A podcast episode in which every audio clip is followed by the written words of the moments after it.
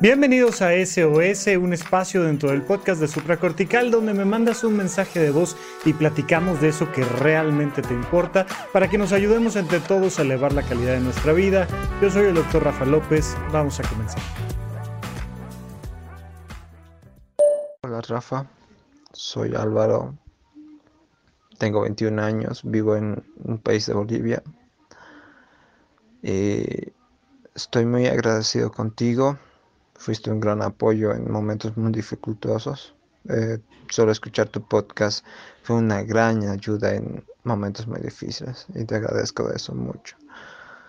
Y la verdad, en estos tiempos estoy atravesando por algo dificultoso, ya que vino, mediados de año vino un examen de admisión de la Universidad, de la Universidad Mayor de San Simón y el hecho es de que yo ya voy intentando por quinta vez el examen. Por mí, yo estoy estudiando tanto.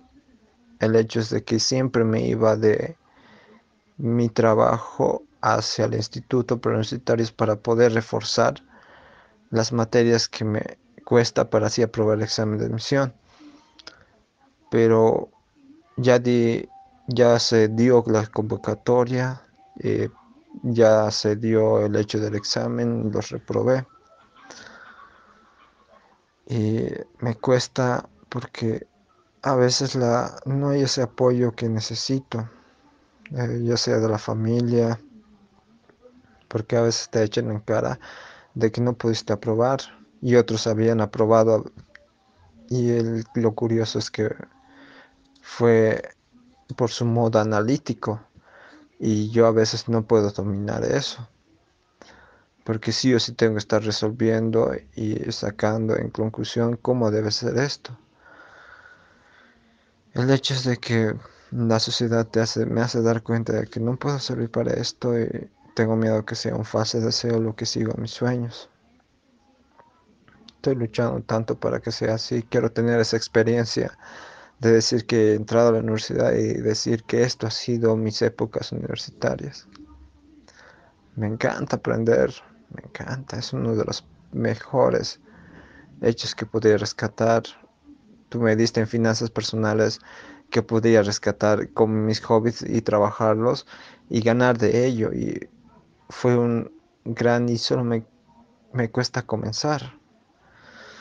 El hecho es que no sé qué hacer, no sé cómo. Ahorita tengo una beca, eh, pienso comenzar de eso, pero me hace dar cuenta de que no hay un apoyo, no tengo cómo, cómo lograrlo, tengo miedo al fracaso, voy a dar de nuevo el examen a mediados de diciembre, mm, sí, a lo que saque la convocatoria. Y eso sería todo. Muchas gracias, Rafa. Álvaro, querido, te mando un abrazo. A ver, muchas cosas de lo que me platicas.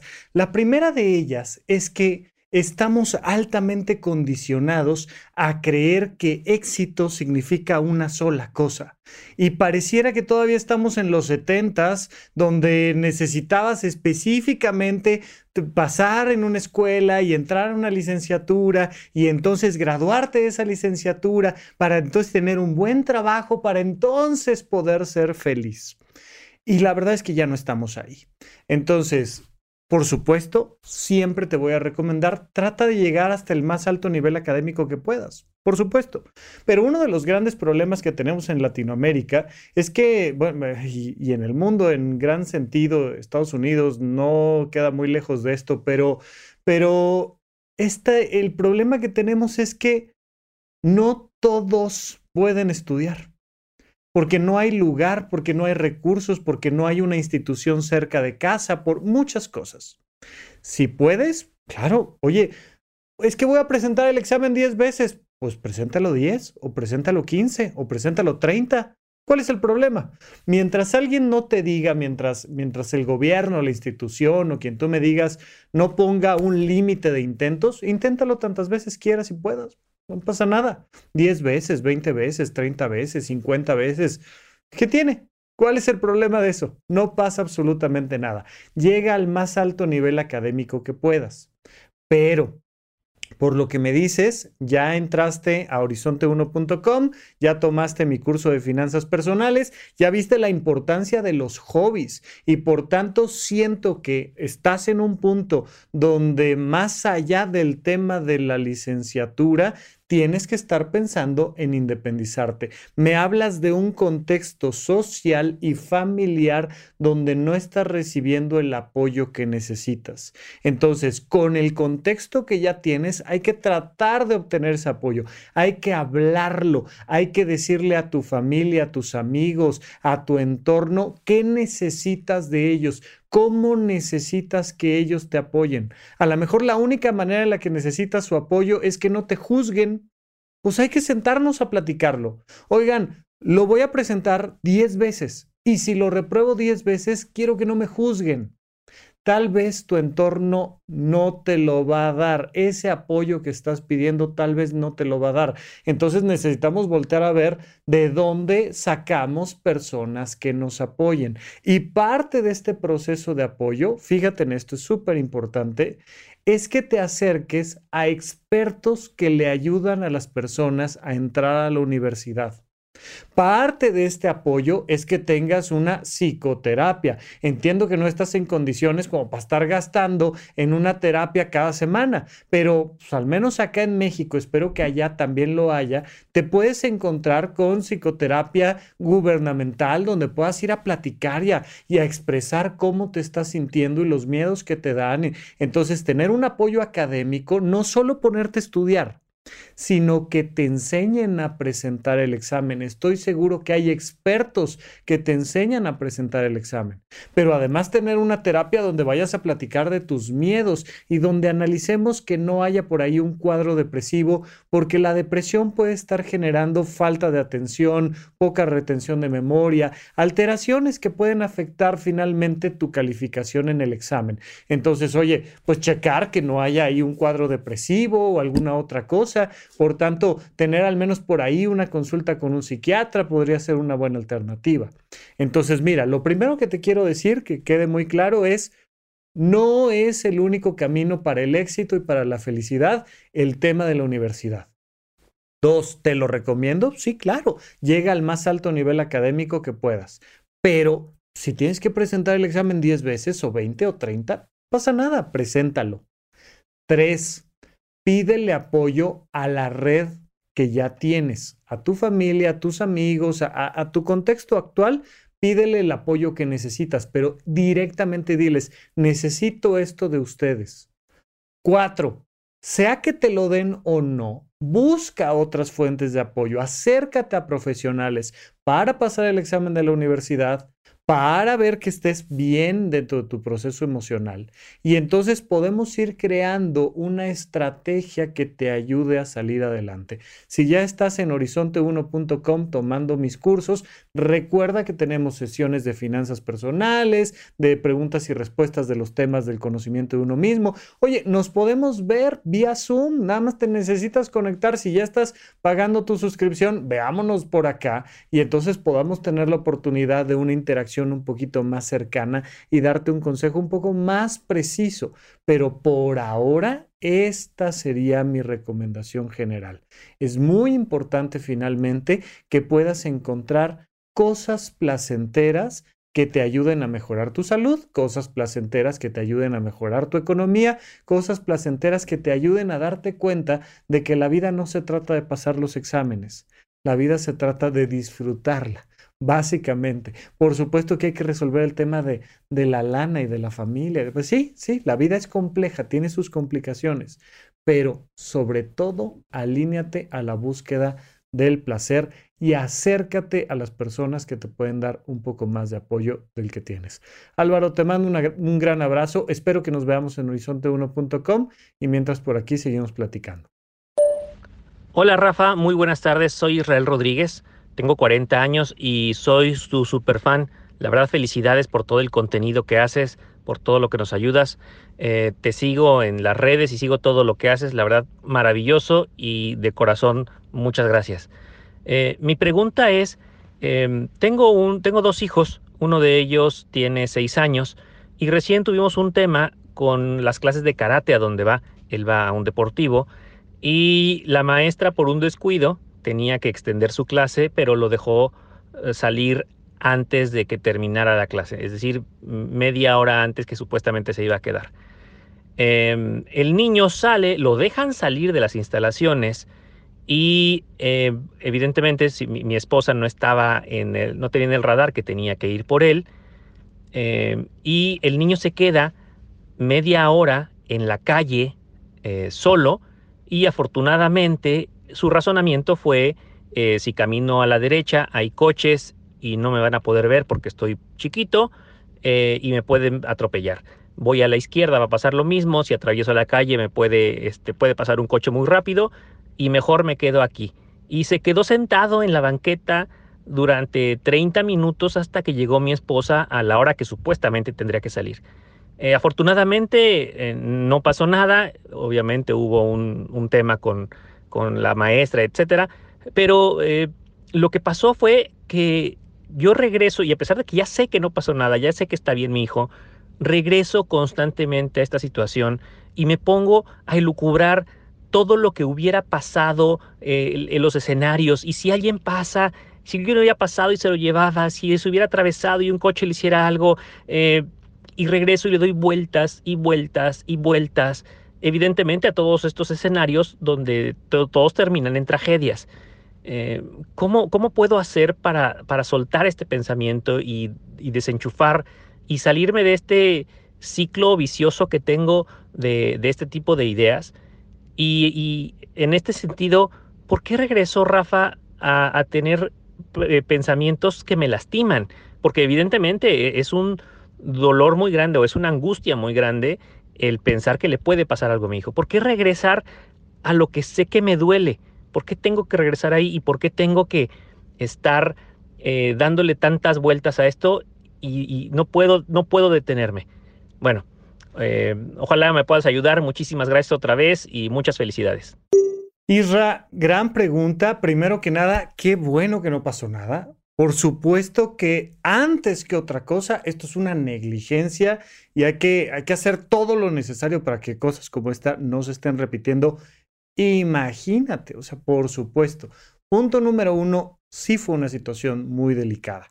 Punto número dos, por tanto, quiero que entiendas, se los he estado repitiendo en ocasiones anteriores, que nuestro cerebro no está diseñado para ser feliz, está diseñado para sobrevivir y para hacer sobrevivir a nuestra manada, particularmente a nuestros hijos, por supuesto. Entonces, mira, esto tiene mucho que ver con el estrés postraumático. Eh, el estrés postraumático se describe sobre todo ahí después de la guerra de Vietnam. Eh, regresan soldados que aún después de haber regresado victoriosos, vamos a decir, de la Segunda Guerra Mundial o de Vietnam o de lo que sea, nos damos cuenta de que están lastimados de las emociones. Esto es lo que le llamaban corazón de guerrero, corazón de soldado. Entonces estaban físicamente sanos, pero se rompió el corazón porque estuvieron expuestos a situaciones de alto peligro durante un periodo muy largo de tiempo. Y entonces dije, bueno, pues el estrés postraumático le pasa a los soldados. Conforme ha ido pasando el tiempo, nos hemos dado cuenta de que el estrés postraumático puede pasar aún si no te ha pasado nada, estás parado en, eh, esperando un camión y de repente un asalto enfrente de ti y te deja el estrés postraumático, aunque a ti no te asaltaron, a ti no te pasó nada, tú no estuviste ni siquiera implicado, pero solo de verlo. Bueno, pues cada vez nos vamos dando cuenta de que al final, cuando se genera una situación de alto estrés, es posible que se desarrolle un estrés postraumático. El estrés postraumático es esta situación donde estoy repitiendo con esta ansiedad tremenda y estoy teniendo flashbacks y preocupaciones y no puedo dormir dos meses después del evento. Si no han pasado dos meses, no se llama estrés postraumático.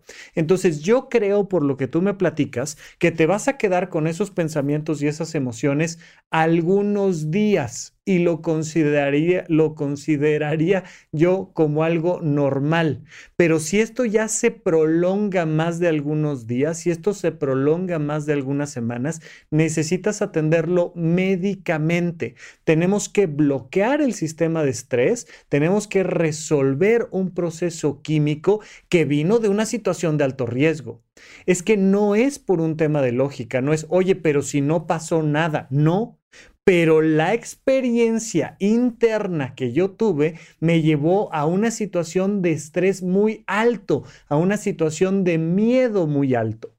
Eh, antes del tema de ir con el psiquiatra y tomar medicamentos, antes de llegar allá, algo que puede hacer cualquier persona cuando está teniendo estos flashbacks, esta ansiedad muy importante, esto relacionado a un evento de alto riesgo que sucedió, es caminar, hablar y poner soluciones a las cosas. El simple hecho de salir a caminar y caminar sobre todo donde hay áreas de vegetación, caminar en un lugar donde me siento seguro o segura, el simple hecho de volver a contar la historia. Y fíjate que pasó esto y recibí la noticia y sentí tal cosa y me preocupó y empecé a pensar que podía pasar esto. Ponerlo en palabras, no solo pensarlo, no solo sentirlo, ponerlo en palabras, incluso si puedo ponerlo por escrito, pero a veces cosas como, oye, me voy con mi esposa a caminar, me voy con mi hijo a caminar y vamos platicando de lo que pudo haber pasado y todo esto, de cómo lo viví, de toda esta experiencia que se vivió puede ir ayudando a que se vaya limando esa ansiedad, a que vaya desapareciendo poco a poco esa ansiedad. Pero tienes que darte paciencia, date algunos días para que esto se regularice y si pasan ya algunas semanas y esto permanece, hay que ir al psiquiatra. Es normal, nuestro cerebro se va a conectar con estas alarmas de miedo y de ansiedad. Ahora, te decía yo, la ansiedad es una pregunta sin contestar, entonces una de las cosas que podemos hacer es, uy, ¿y qué hubiera pasado si se mueve y tiene un accidente y llega al hospital? Y aunque sea una situación súper catastrófica la que viene a tu cabeza, hay que decir, oye, pues hay que contratar un seguro de gastos médicos, oye, pues hay que enseñarle que cuando pasen estas cosas puede hacer tal y cual cosa, hay que enseñarle a, acercarse a una persona en la que pueda confiar y pedirle hacer una llamada a su mamá. No sé, pero empieza a escribir soluciones a estos what if que te están llegando a la cabeza, a estos, ay, y si hubiera pasado esto, y si hubiera pasado lo otro, y si hubiera pasado, no importa cuál sea ese what if, vamos a tratar de aterrizarlo y ponerle una solución. Pero si esto permanece, por favor, ve a terapia, ve al psiquiatra, sobre todo en términos de estrés postraumático. Y esto, por supuesto, de nuevo, recordarles.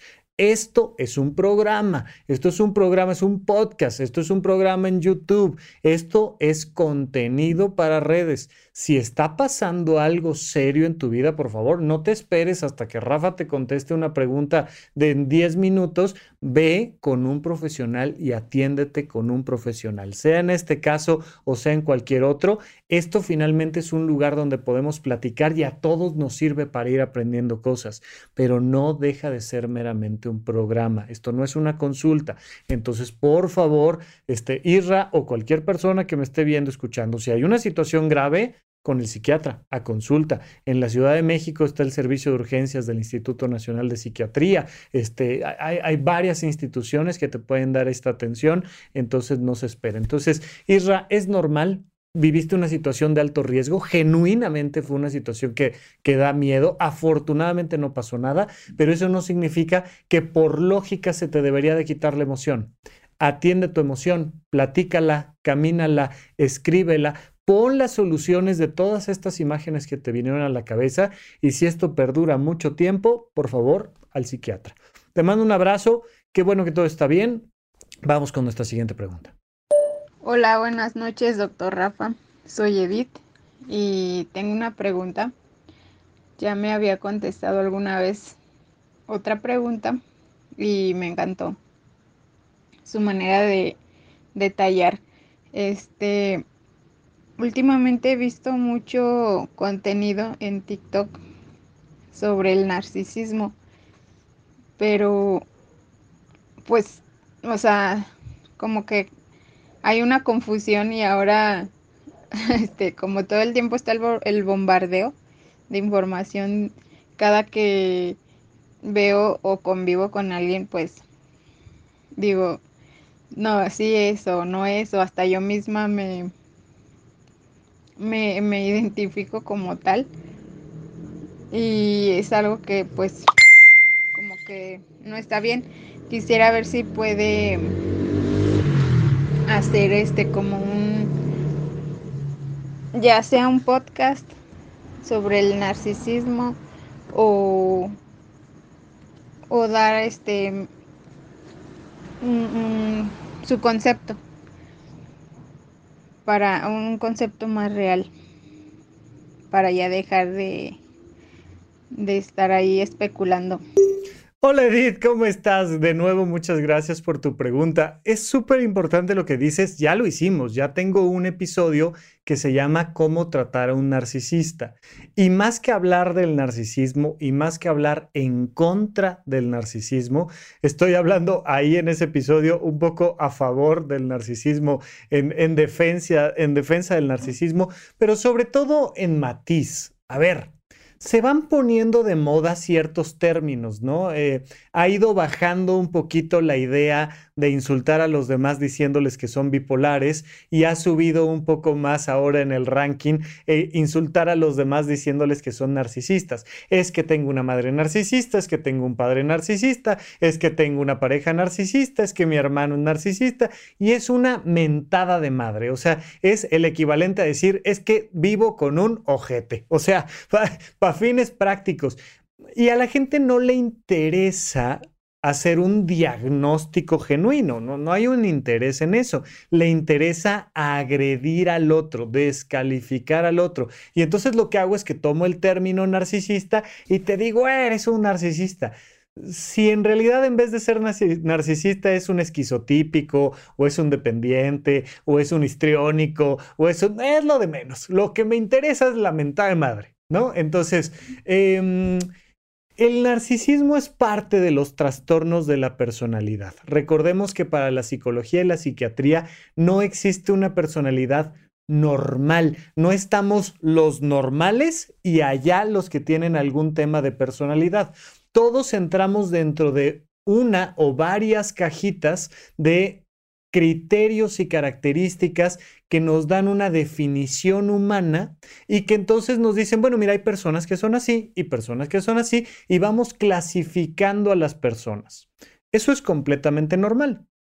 Oye, a la gente que nos gusta subirnos a un escenario y que nos echen un reflector encima y agarrar un micrófono y platicar frente a las cámaras, pues de inicio tenemos bastante del clúster B, de la cajita B de trastornos de personalidad que incluyen a los histriónicos. ¿De dónde viene la palabra histriónico? Pues del histrión del actor entonces los histriónicos o los narcisistas, pues nos encanta llamar la atención. Ahí compartimos un poco este escenario con el trastorno límite de la personalidad, con los borders y con los psicópatas, sociópatas, etcétera, etcétera, ¿no? Pero, pero también está la cajita de, de los de los esquizotípicos o de los esquizoides o de los paranoides y también está la cajita C, la de los dependientes, la de los obsesivos. Ahora, todos tenemos rasgos de personalidad. Cuando nuestra personalidad nos afecta, cuando yo soy tan ávido de ser el centro de atención, de que me pongan el reflector y de hablar en el micrófono y no dejo hablar a nadie más. Y yo necesito estarme autoafirmando todo el tiempo, eh, de véanme, véanme, véanme, y yo soy el siempre uno más que tú. Ah, es que yo fui más lejos, es que yo compré uno más caro, es que yo me ahorré más, es que yo, es que yo, es que yo. Y siempre estoy en este proceso donde yo tengo que ser el centro de atención. Y eso afecta mis relaciones laborales, mis relaciones familiares, mis relaciones sociales, mi propia salud, porque los trastornos de personalidad también van afectando nuestra salud. Entonces ya no es un rasgo de personalidad, ya es un trastorno de la personalidad. ¿Para qué quiero saber que tengo un trastorno dependiente o que tengo un trastorno paranoide o que tengo un trastorno histriónico? Bueno, pues para mejorar mis relaciones con las demás personas. Entonces, el diagnóstico me sirve para tener un tratamiento, si no, solo es mentada de madre. Si solo pongo el diagnóstico por diagnóstico, solo es una mentada de madre. debo de ver cómo mejorar mis relaciones interpersonales. E independientemente de qué trastorno de personalidad tenga, mis relaciones van a mejorar. Uno, cuando yo dejo de responsabilizar a otros de mi propia felicidad, cuando yo me vuelvo una persona responsable de mí, responsable de mi economía, responsable de mi salud, responsable de mis emociones, responsable de mis pensamientos, yo responsable de mí. Entonces, yo soy responsable de mí, paso número uno. Paso número dos, los vínculos que tengo con los demás van a través de límites y de vías de comunicación. Y tenemos varios episodios en el podcast donde platicamos de límites y de temas de comunicación. Pero los límites tienen que ser claros. Oye, ¿cómo se trata un narcisista? Con límites y comunicación. Oye, ¿cómo se trata un histriónico? Con límites y comunicación. Oye, ¿cómo se trata un dependiente, un esquizoide, un paranoide, un border? Con límites claros y canales de comunicación. El trastorno narcisista de la personalidad, para fines prácticos, es una persona que tiene tanto miedo por dentro de no ser, que tiene que estarse reconociendo por fuera todo el tiempo a través de los ojos de los demás. De verdad que sí soy, verdad que soy guapo, inteligente, capaz, poderoso, todo, yo, yo, yo, yo, yo, yo, yo. Y al solo estar hablando de mí, pues se rompe la comunicación con los demás y le causa problemas. Ahí tenemos ese episodio de cómo tratar a un narcisista, pero por favor, dejemos de estar insultando a los demás con términos psiquiátricos que ni conocemos. Que si eres bipolar, que si eres narcisista, que si estás deprimido, que si... Vamos a tratar de respetar un poquito más esos términos, pero en el entendido de que de todas maneras va a haber personas por allá afuera que lo van a utilizar a como les venga en gana. Y entonces entender que cuando alguien te dice, es que es un narcisista, pues a menos que te lo esté diciendo este, alguien con la formación adecuada y que lo haya tenido en terapia y que, pero fuera de eso, pues la verdad es que la mayoría de las veces nos vamos a equivocar. Las personas con y sin trastornos de personalidad, las personas con y sin problemas psiquiátricos y psicológicos, somos bastante malditos con las demás personas. Somos egoístas, mentirosos, eh, controladores, así somos los seres humanos. Entonces siempre las relaciones con límites claros y canales de comunicación. Edith, te mando un abrazo, muchas gracias por tu pregunta nuevamente. Bien, pues hasta aquí nuestra sesión de SOS. Muchas gracias por tu mensaje. Recuerda que si tú quieres mandar uno, lo puedes hacer a través del WhatsApp 5565405599 y será para mí un placer platicarlo y contestarte aquí exactamente eso que tú necesitas escuchar. Yo soy el doctor Rafa López. Muchas gracias y hasta la próxima. Gracias por escuchar Supracortical. En verdad me interesa muchísimo conocer tu opinión sobre este episodio o cualquier otro que quieras platicarme, puedes encontrarme como arroba rafarufus en Twitter, en Facebook y en Instagram. Quiero darte las gracias por escuchar Supracortical y sobre todo por suscribirte y seguirme donde sea que estés escuchando este programa y así te puedes enterar todo el tiempo de nuestros próximos estrenos.